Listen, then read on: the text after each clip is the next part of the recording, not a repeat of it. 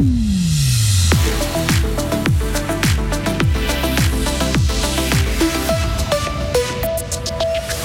Le canton de Fribourg devra faire sans l'une de ses ministres durant quelques mois.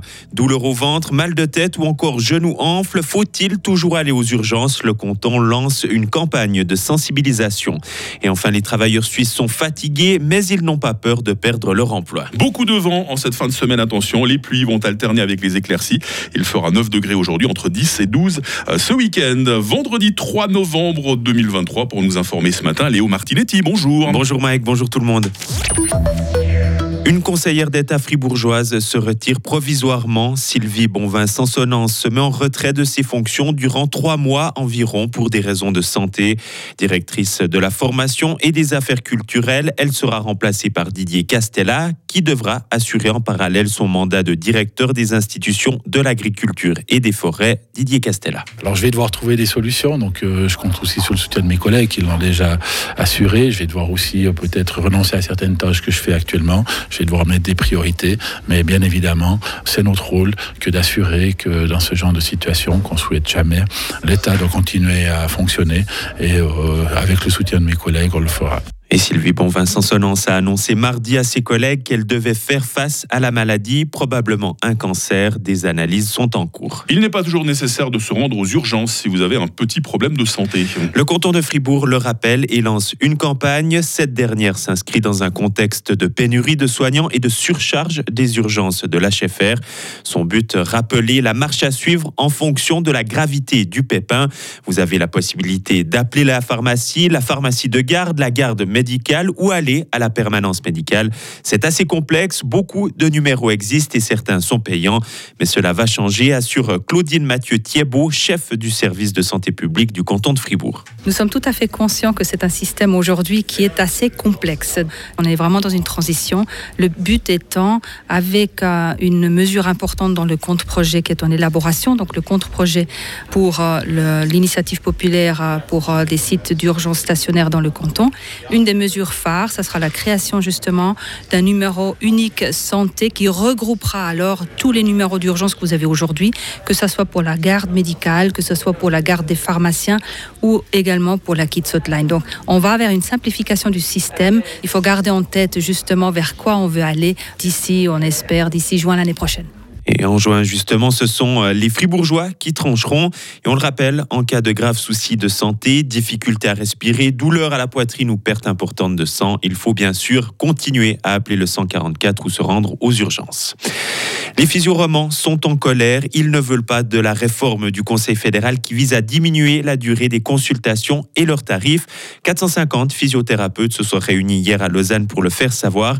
Ils exigent l'abandon des propositions du gouvernement. À la fois confiant, mais aussi épuisé, Léo. Le presque plein emploi a des effets bénéfiques et défavorables pour les travailleurs helvétiques. Le syndicat Travail Suisse a présenté hier son baromètre des conditions de travail. La sécurité de l'emploi rassure, mais la charge de travail stress et épuise. Léonore Porchet est conseillère nationale et vice-présidente de Travail Suisse. Le manque de main-d'œuvre a vraiment un double impact sur les conditions de travail. Le premier impact, il est positif au sens où on sait qu'on retrouvera du travail dans le cas où on doit le changer. Mais sur la santé, ça a vraiment un impact très négatif puisqu'on a une surcharge de travail, un épuisement, une augmentation du stress qui est très lourd. Ça s'empire, ça a une sorte d'effet cercle vicieux puisqu'on a une grosse proportion des gens qui envisagent de quitter son travail à cause du stress ou de l'épuisement, et donc d'augmenter les changements de poste qui va aussi avoir un impact sur la charge de travail des collègues. Le baromètre de travail suisse montre par ailleurs que malgré l'entrée en vigueur d'une loi fédérale, l'égalité salariale ne progresse pas. Des dommages bien plus importants que prévu. Constat des CFF concernant l'accident survenu en août dernier dans le tunnel du Gothard. Les, répartitions sont, les réparations sont estimées à entre 100 et 130 millions de francs. 7 km de voies ferrées doivent notamment être remplacés. Il faudra donc attendre septembre 2024 pour que les trains voyageurs et marchandises puissent à nouveau rouler sans restriction. Une nouvelle annonce d'Israël. L'État hébreu renvoie tous les travailleurs gazaouis présents sur son territoire. Ils sont environ environ 4000 à être bloqués dans l'État hébreu suite à l'attaque du Hamas.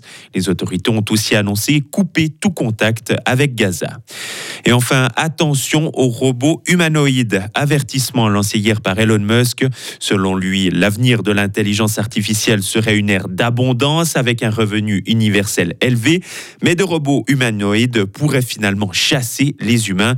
Le milliardaire a notamment rappelé que les contes de fées se terminent rarement bien. On a tous vu ces films d'anticipation, Léo, où les robots deviennent plus intelligents que nous et prennent le pouvoir sur la race humaine.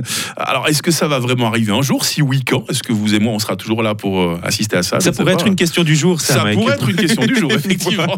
on a plutôt choisi une question gourmande, mais celle-là, je la garde en réserve. effectivement. on va la noter. Merci Léo Martinetti. On se retrouve dans quelques instants avec toute l'équipe pour vous passer le bonjour, faire les présentations. Présentation notamment, on l'a dit, de la question du jour. Hein. Retrouvez toute l'info sur frappe et frappe.ch. La météo avec Bauhaus Matran, ton spécialiste pour l'atelier, la maison et le jardin. Économise maintenant du temps avec Click and Collect, bauhaus.ch. Votre météo, 6h06 sur du Fribourg. Ah bah, la matinée va être généralement nuageuse. Les dernières averses tomberont en montagne. Ces prochaines heures, nous serons au bénéfice de belles éclaircies. Profitez-en parce qu'une nouvelle vague de pluie va nous arriver par l'ouest cet après-midi. Neige à 1100 mètres et vent modéré de sud-ouest. Les minimales ce matin, 1 degré à Charmey, 4 à Fribourg, 6 à Payerne. Les maximales dans quelques heures, 7 degrés à Romont, 8 degrés à Fribourg, 9 degrés à Estavayer-le-Lac. Demain samedi débutera euh, sous de belles éclaircies puis le temps tournera de nouveau à la pluie. Température minimale 5 degrés, maximale 10, vent d'ouest modéré à fort. Euh, dimanche sera souvent pluvieux avec 12 degrés. Attention à ce fort vent d'ouest hein, tout au long du week-end. Euh, coup d'œil encore à la nouvelle semaine. Lundi sera souvent pluvieux avec 12 degrés. Euh, suite de quoi le temps deviendra changeant. Nous sommes vendredi, nous sommes le 3 novembre, 307e jour. C'est la fête des Uber aujourd'hui. Bonjour à peut-être notre ami Hubert Audria hein, qui, nous écoute. C'est le Uber le plus connu, on est d'accord. Hein. Il fera jour de 7 16 à 17h.